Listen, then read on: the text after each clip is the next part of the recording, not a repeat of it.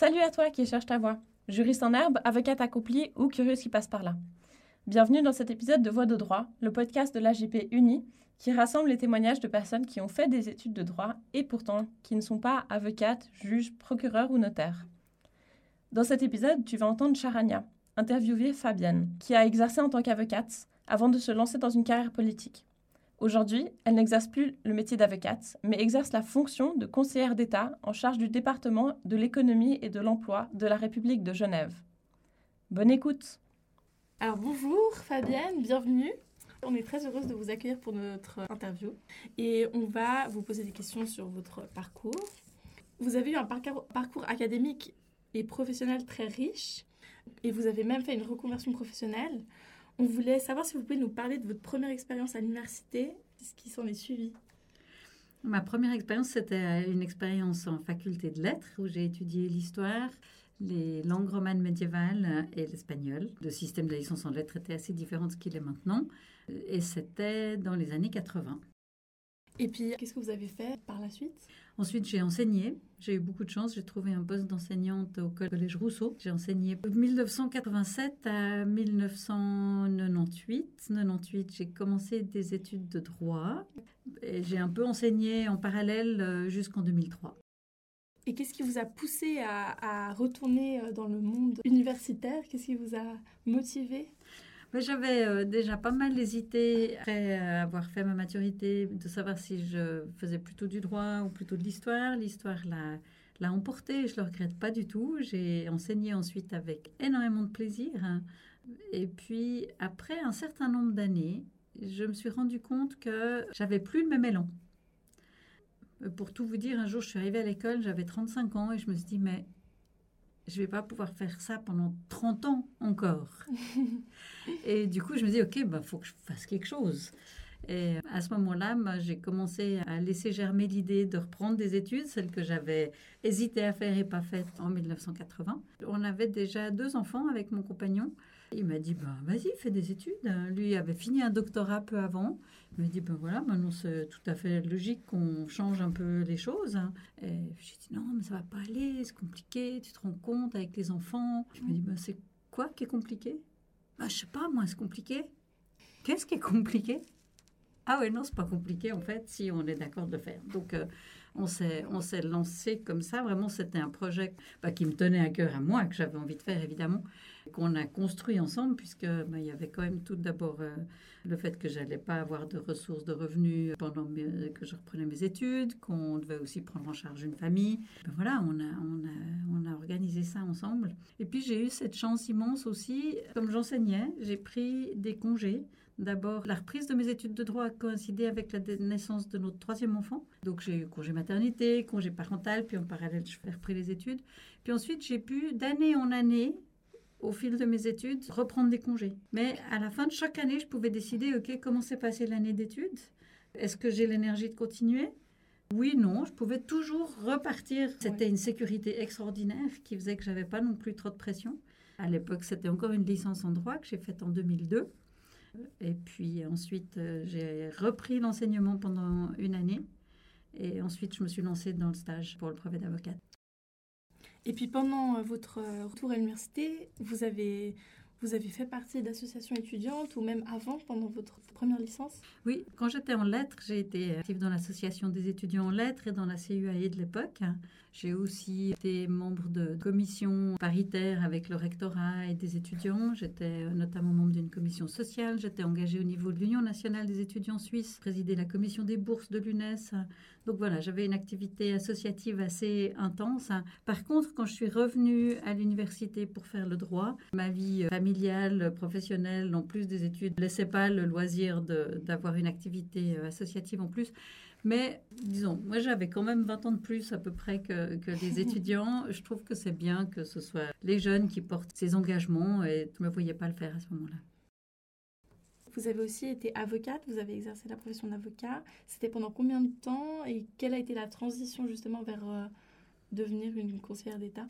Euh, J'ai fini mes études de droit en 2002. J'ai eu mon brevet en 2005, mon brevet d'avocate. Hein.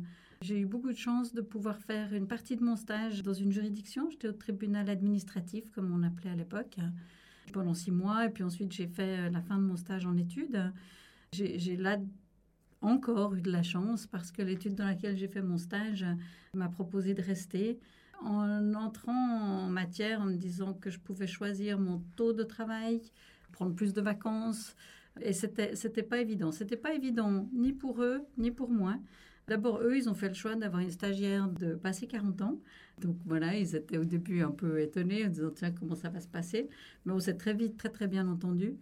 Et puis ensuite, moi, j'ai pu avoir un temps de travail à 80%, donc un temps partiel. Et puis, euh, on avait négocié que je pouvais prendre toutes les vacances scolaires. Alors, pas deux mois l'été, mais j'avais les vacances scolaires, toutes les autres vacances scolaires et trois, quatre semaines de vacances l'été, qui faisait que c'était pour moi tout à fait compatible avec mon statut familial. Je dois dire qu'à l'époque, c'était encore très peu répandu dans les études d'avocat.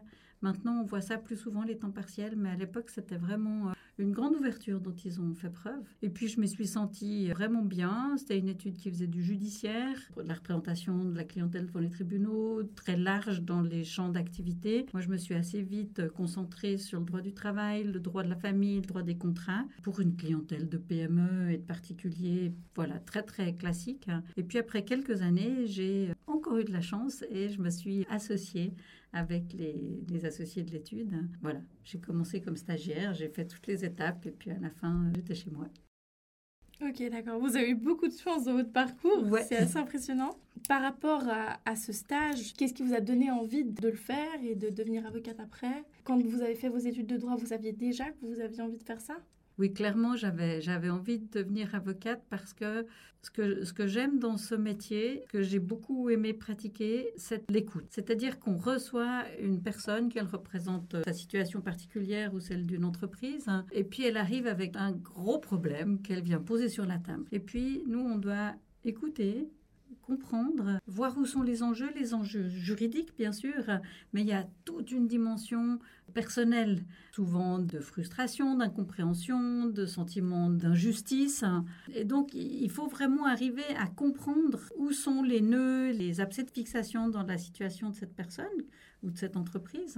Et puis à partir de là, j'aimais beaucoup pouvoir proposer des angles de négociation avec les personnes qui étaient de l'autre côté du litige à partir de là, il fallait comprendre aussi toute la psychologie et le regard de l'autre partie pour trouver les espaces de négociation, c'est-à-dire qu'est-ce qu'on allait pouvoir obtenir, qu'est-ce qu'on pouvait manifestement pas obtenir. Cette phase de négociation, j'ai toujours eu vraiment beaucoup du plaisir à la mener, avec souvent d'assez bons résultats. Des fois, il faut batailler pour que les, les tensions puissent être surmontées et qu'on arrive à entrer quand même dans la discussion. Et puis quand ça marche pas, à ce moment-là, aller en justice et puis plaider. Alors j'ai aussi beaucoup eu de plaisir à plaider, à défendre les cas. Et là, il y avait encore une psychologie à comprendre, c'était celle du juge. Comment, au fond, face à une situation litigieuse, comment est-ce que le juge va se positionner? Comment je dois amener mes arguments pour que mon client, ma cliente soit entendu au mieux? Donc voilà, moi j'ai beaucoup aimé ce métier que j'ai toujours considéré comme un métier d'accompagnement avec des gens qui arrivent, qui posent leurs valises dans le bureau où on les reçoit. Et puis après à nous de remonter les manches, de comprendre, de trier, d'analyser, d'apporter aussi évidemment une expertise juridique. Hein. Souvent les, clients arrivent en disant je veux porter plainte, je veux tuer euh, toute la République, euh, je suis très fâché, etc. Puis écoutez, ça vous pouvez pas faire.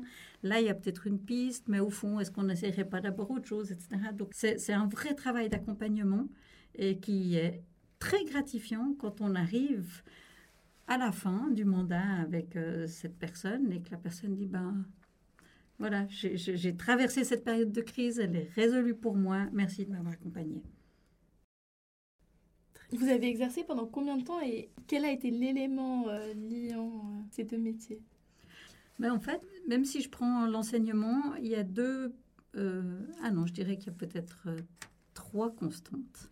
La première, c'est de me mettre au service de gens. J'ai beaucoup aimé aussi la pédagogie avec les élèves, euh, là aussi les accompagner dans leur capacité à comprendre finalement, et dans leur curiosité, donc accompagnement dans le métier d'avocat. Et puis en parlant comme ça, je me rends compte que le mot accompagnement, je l'utilise aussi beaucoup maintenant dans mon activité politique comme euh, ministre de l'économie et de l'emploi parmi les, objectifs que je me suis fixés, c'est celui d'accompagner les entreprises dans la transition euh, environnementale et énergétique. Donc voilà, je suis toujours dans cette notion euh, d'accompagnement en mettant au service d'un groupe, d'une communauté, d'élèves, de clients, d'entreprises. Deuxième euh, permanence, c'est des métiers dans lesquels on est à la fois mis en avant et à la fois un peu seul. Quand on est prof, on est seul devant sa classe. C'est gratifiant, mais en même temps, on, est seul devant la classe. Quand on est euh, avocat et complète, c'est la même chose. Et puis maintenant, comme, comme conseillère d'État, c'est porter beaucoup de responsabilités avec beaucoup de choses très gratifiantes. Mais il y a toujours ces deux éléments de gratification, de solitude et, et en même temps un peu théâtral. Hein. Quand, on, quand on donne un cours, on est un peu théâtral. Quand on plaide, on est un peu théâtral. Et puis finalement, quand on défend des propositions, des projets devant le Grand Conseil, par exemple, eh ben de nouveau, il y a, une composante de, théâtrale. Voilà, je ne veux pas être trop insistante là-dessus parce que ça pourrait être mal compris. Mais voilà, il faut assumer le fait de se dire, je vais devant, je défends, je parle. Ça, c'est sur les constantes, je dirais. Mais ce qui m'a attiré dans la politique, vraiment, j'ai toujours eu des engagements de parti. J'ai été conseillère municipale brièvement. J'ai ensuite gardé euh, un autre type d'activité. J'ai été membre du conseil d'administration de l'Hospice Général, membre du conseil d'administration de l'aéroport, hein, euh, comme représentante de, de l'État. Mais au moment où j'ai été candidate pour le conseil d'État, c'est de me dire, je crois qu'il y a là un moment où l'urgence climatique devient euh, une évidence pour tout le monde, il y a une prise de conscience et il faut porter le fait de construire des réactions adéquates à ça, offrir des propositions. Il y a une écoute, une disponibilité, c'est le moment d'y aller. Et votre intérêt pour la politique genevoise, elle est arrivée à quel moment dans votre parcours? Bah, toute jeune, déjà, j'étais très engagée, que ce soit justement dans les milieux euh, associatifs divers. Quand j'étais enseignante, j'ai été syndiquée aussi. Donc euh, voilà, j'ai toujours été attirée par une envie d'agir sur le monde. Entre autres, je pense, pour pas avoir euh, le sentiment d'être une brindille qui se fait pousser par les vents, mais d'essayer de pouvoir avoir une action sur, mon, entourage avec la communauté des Genevois ou d'autres groupes. Quels ont été vos premiers pas dans le monde politique et quand avez-vous commencé à faire partie des Verts et des Vertes? Alors, j'étais engagée déjà comme étudiante. Les années 80, c'était des années euh, assez tendues. Euh, on été très engagés autour de mouvements comme Solidarność en Pologne. On sentait les premiers euh, tremblements dans le bloc de l'Est avec des revendications démocratiques. la même chose en Tchécoslovaquie ou dans d'autres pays. Donc des mouvements pacifistes très forts. Il y a Reagan Gorbatchev qui était venu à Genève. Il y avait des manifestations pacifistes très, très importantes. Donc voilà, tout ça, ça a été des engagements et des causes auxquelles j'ai participé. Et puis des activités associatives, syndicales. Et à un moment donné, je me suis dit, mais ça suffit pas tout à fait au fond, parce qu'on peut accumuler des causes dans des associations ou, ou, sur des conditions de travail, etc.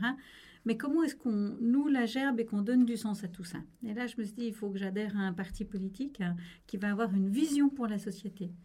Et je suis très attachée à tous les, les, enjeux euh, sociaux, la dignité humaine, les conditions de vie, le cadre de vie, l'égalité, l'égalité homme-femme aussi, bien sûr. Hein. Mais au fur et à mesure du temps qui passait, je me rendais compte que la question environnementale et de l'avenir simplement de la vie humaine sur la planète prenait de plus en plus d'importance. Et au moment où j'ai décidé de m'engager dans un parti politique, ça a vraiment été ma question de dire qu'est-ce que je dois mettre au tout, tout, tout premier plan? Est-ce que c'est cet euh, euh, engagement social d'abord ou est-ce que c'est l'engagement pour des enjeux environnementaux et c'est cette deuxième partie qui a emporté mon choix.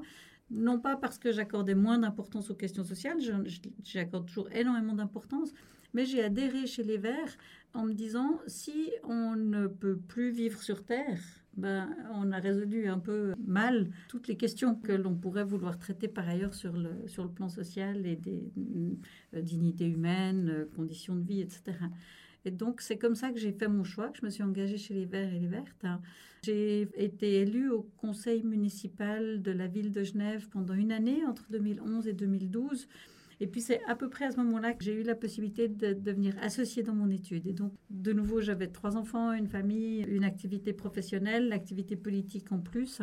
Ça m'a semblé trop de tout mener de front et j'ai renoncé à, l'activité politique sous forme de, mandat électif. Mais je suis restée engagée dans le parti. Et c'est aussi comme ça qu'ensuite j'ai été euh, euh, membre de conseil d'administration dans lesquels je, représentais les Verts. Donc voilà, ça, ça a été les, jalons du parcours. Mais j'ai été candidate à diverses élections, une fois au Conseil national, une fois au Grand Conseil. Mais finalement, c'est à la faveur de cette élection complémentaire euh, dans le, sillage de la démission de, de M. Maudet, je me suis dit, voilà, ça, maintenant, il y a une chance de pouvoir vraiment faire quelque chose de positif. Il faut y aller puisque c'est l'occasion qui se présente. Donc vous avez expliqué que vous avez été élu au conseil municipal Genevois et puis que vous étiez déjà engagé dans le parti politique des Vertes. Mais comment ça se passe réellement pour devenir conseiller d'État? Alors le chemin que j'ai pris était un chemin un petit peu particulier, euh, comme je vous l'ai dit, parce que ça a été une élection complémentaire. C'était pas la fin d'une législature, le début d'une nouvelle. Je suis arrivée en milieu de législature, il y a eu une démission. Et donc, d'abord, le premier cercle, c'est celui du parti. Chaque parti décide s'il veut présenter un candidat pour la fonction ou pas. Je me suis donc présentée chez les Verts, les Vertes. Les Vertes avaient décidé qu'elles voulaient que ce soit une femme candidate pour représenter le parti.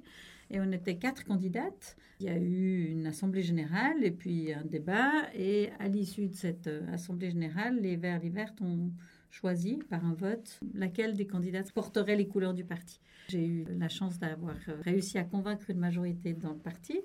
Et donc, euh, à ce moment-là, on a commencé une période de campagne électorale où on va aller euh, expliquer aussi bien sur le terrain, des stands, dans des, des réunions ou, alors dans des espaces médiatiques, quels sont les projets et les valeurs qu'on entend porter si on est élu. Et puis ensuite, il y a l'élection à proprement parler. Donc ça, c'est une élection qui se fait en deux tours. On peut être élu au premier tour si on obtient plus de 50% des voix. Mais si on n'obtient pas 50% des voix au premier tour, alors il y a un deuxième tour euh, euh, qui est organisé. Et puis, une fois que l'élection est, définitive, est validée, il y a un mois de battement avant l'entrée en fonction. Et il y a avant l'entrée en fonction encore une prestation de serment officielle. Et je dois dire que c'était un moment assez solennel qui m'a qui m'a laissé une impression assez forte, qui arrivait assez assez détendu comme ça. Mais il y avait quand même vraiment une solennité. Tout le Parlement était là. Euh, puis il y a un serment à prononcer. Il faut il faut s'engager à respecter ce serment. Et puis ensuite seulement on peut prendre ses fonctions de, de conseillère d'État. Donc voilà le, la manière dont les choses se passent. Et du jour où vous arrivez dans votre bureau pour la première fois, vous avez euh, des tonnes de questions. Qu'est-ce que vous voulez faire? Comment vous voyez ça? Euh, Là, il faut rendre une décision. Euh, qu'est-ce que vous pensez Et voilà, ça démarre. Qui c'est qui vous pose ces questions? Alors, ça peut être des collègues du Conseil d'État où il faut dire, ben voilà, on a un ordre du jour avec un qui est quand même toujours assez chargé. Il faut prendre position, il faut décider. Euh, sur, euh, sur les affaires de la République, mais ça peut être des collaboratrices, des collaborateurs qui viennent dire, euh, ben là, on, attendait que vous arriviez pour pouvoir dire si vous vouliez faire plutôt comme ci ou plutôt comme ça.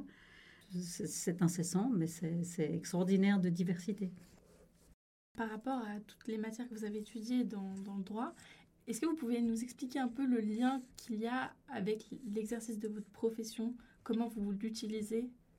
Alors, clairement, euh, je pense que rien ne prépare à la fonction de conseiller ou conseillère d'État, mais que le bagage juridique est un bagage très utile. D'abord parce que toute l'activité de l'État est fondée sur le principe de l'égalité. Mhm. Donc, on doit avoir une base légale pour agir, donc de comprendre euh, qu'est-ce que c'est qu'une base légale, qu'est-ce qu'on y trouve, comment on la met en œuvre, c'est un plus. Hein.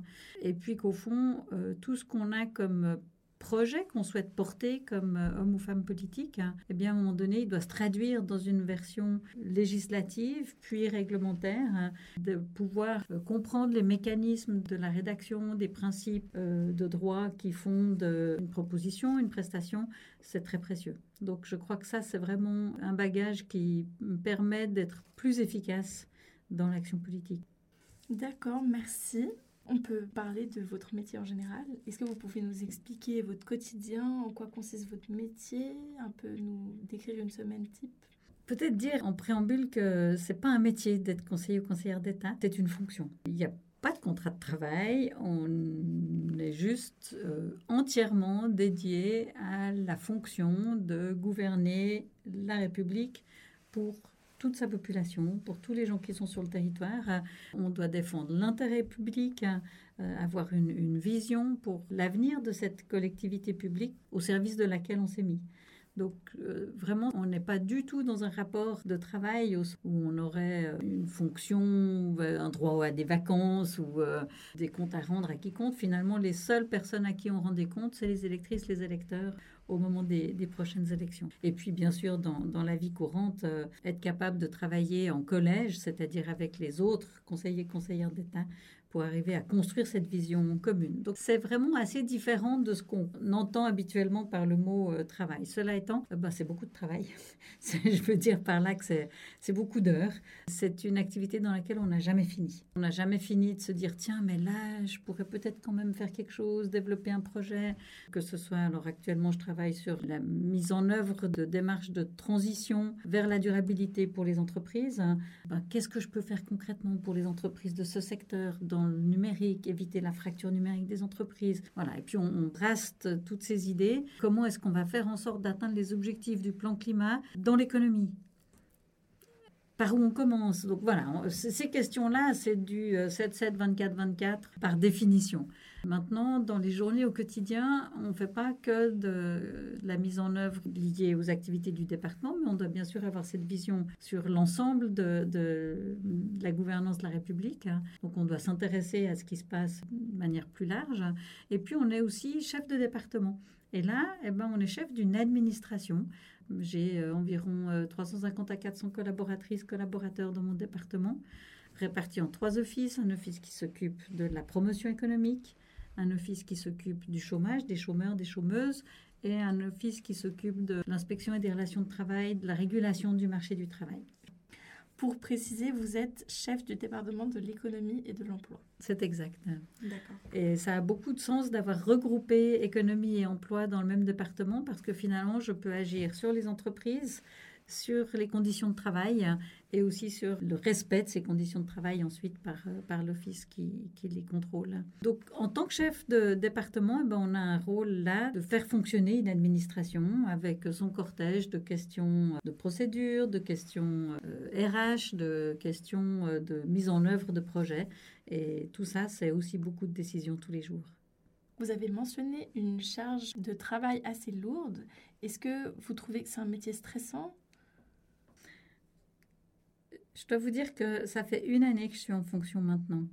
Et j'ai envie de dire que ma première année d'enseignante, ma première année d'avocate et ma première année de conseillère d'État ont toutes été très stressantes. Évidemment, j'avais pas le même âge, j'avais pas la même expérience, etc. Mais je trouve que faire les choses pour la première fois, en tout cas pour moi, euh, c'est toujours difficile.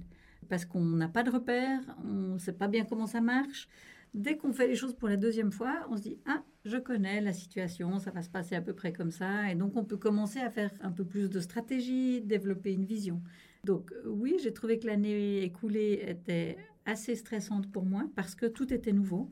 Et je suis ravie d'entamer la deuxième année. Justement, je commence maintenant à avoir déjà un certain nombre de, repères et je pense que je vais pouvoir être plus affirmée dans un certain nombre de mes actions. Et enfin, je me réjouis, je me réjouirais si, si je suis réélue en 2023 de pouvoir continuer 50 plus parce que je pense qu'au fur et à mesure, et c'est vrai pour moi, mais pour tous les conseillers et conseillères d'État, au fur et à mesure qu'on accumule de l'expérience, eh bien, on est plus efficace dans les choses qu'on veut porter. Je pense que c'est intéressant que vous souleviez ce point parce qu'on est tous stressés d'entrer dans le monde professionnel et puis c'est évident que la première année ou, les premiers mois dans lesquels on entre dans une fonction, bah, on va être un peu on va être un peu perdu, on va pas savoir comment faire et puis en fait c'est tout à fait normal. Mais vous parlez avec beaucoup d'enthousiasme de votre métier. Est-ce que vous pouvez nous mentionner un point positif, un point négatif? Sur mon activité de conseillère d'État Ce que j'ai énormément de plaisir à faire, c'est de sentir euh, des, une équipe autour de moi et que les projets avancent. C'est-à-dire d'avoir cette capacité à dire, OK, ça, d'abord, on discute, on réfléchit, à un moment donné, il m'appartient dans ma fonction de dire OK, on va là-dessus. Et à ce moment-là, de sentir qu'il y a une équipe qui met en œuvre et que le projet se concrétise. C'est vraiment ça, je trouve que c'est extrêmement porteur et dynamisant.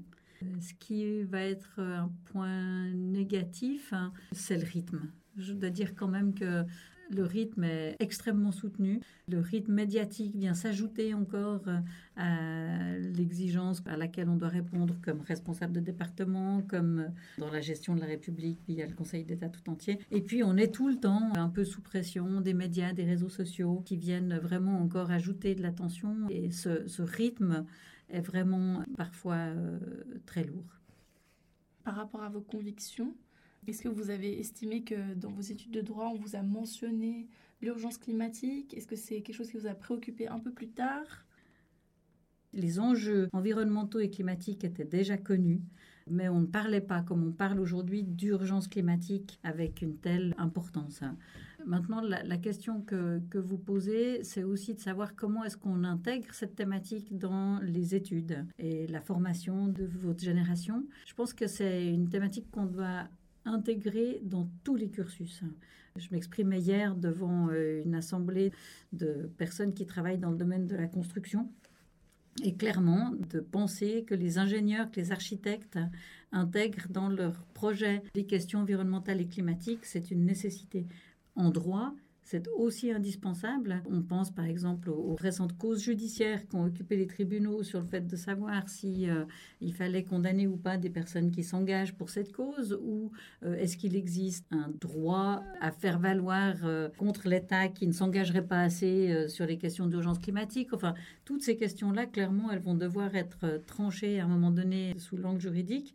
Pourquoi? Parce que le droit, il reflète l'état de notre société. Et je dois dire que c'est aussi moi ce qui m'a attiré à l'époque euh, dans les études de droit, c'est qu'on voit à travers le système législatif, juridique qu'on a, quelles sont les lignes de force, les préoccupations, les enjeux d'une société. Et aujourd'hui, clairement, la société va devoir élaborer des réponses juridiques à ces nouvelles questions qui s'imposent en force, de dire est-ce qu'on peut euh, reprocher à un État de ne pas en faire assez? Est-ce qu'on a le droit de parler euh, du greenwashing en citant nommément des entreprises qui le pratiquent? Voilà, toutes, toutes ces questions-là, à un moment donné, elles vont trouver une expression juridique. Hein, et je pense que c'est important que les programmes de cours de chaque matière juridique particulière, ces questions-là fassent leur place.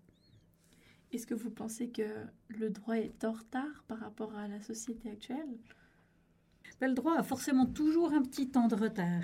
Si vous regardez le vote sur le mariage pour tous, hein, il est arrivé tout récemment, alors que ça fait maintenant euh, longtemps qu'il y avait des revendications pour la reconnaissance des, personnes LGBTQI. Et, voilà, moi j'ai trouvé que c'était une victoire énorme d'arriver avec la manière démocratique suisse qui prend du temps, mais qui finit par fédérer et par euh, permettre un résultat avec une adhésion forte de la population. Pour moi, c'était à la fois une victoire pour les personnes concernées, pour euh, notre capacité en tant que société à évoluer et pour notre capacité à fédérer autour des idées qui pointent, qui naissent.